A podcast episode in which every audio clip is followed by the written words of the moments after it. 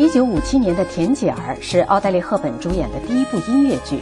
这也是一部绽放奥黛丽·赫本个人风采的影片。对喜欢并有芭蕾舞基础的她，终于在本片中得以施展身手。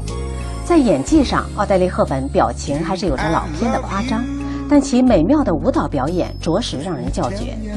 舞蹈设计融合了华尔兹、探戈、摇摆踢踏，甚至芭蕾，着实是百老汇的乱舞风格。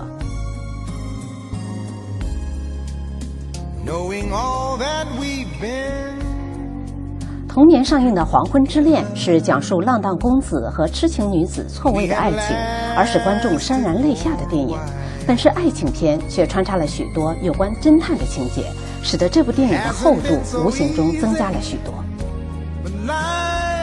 当时二十八岁的奥黛丽·赫本与五十六岁的贾利·古伯搭戏，她依然扮演清纯少女，依然是为她的美貌动情，依然能深深地打动你，使你沉溺其中。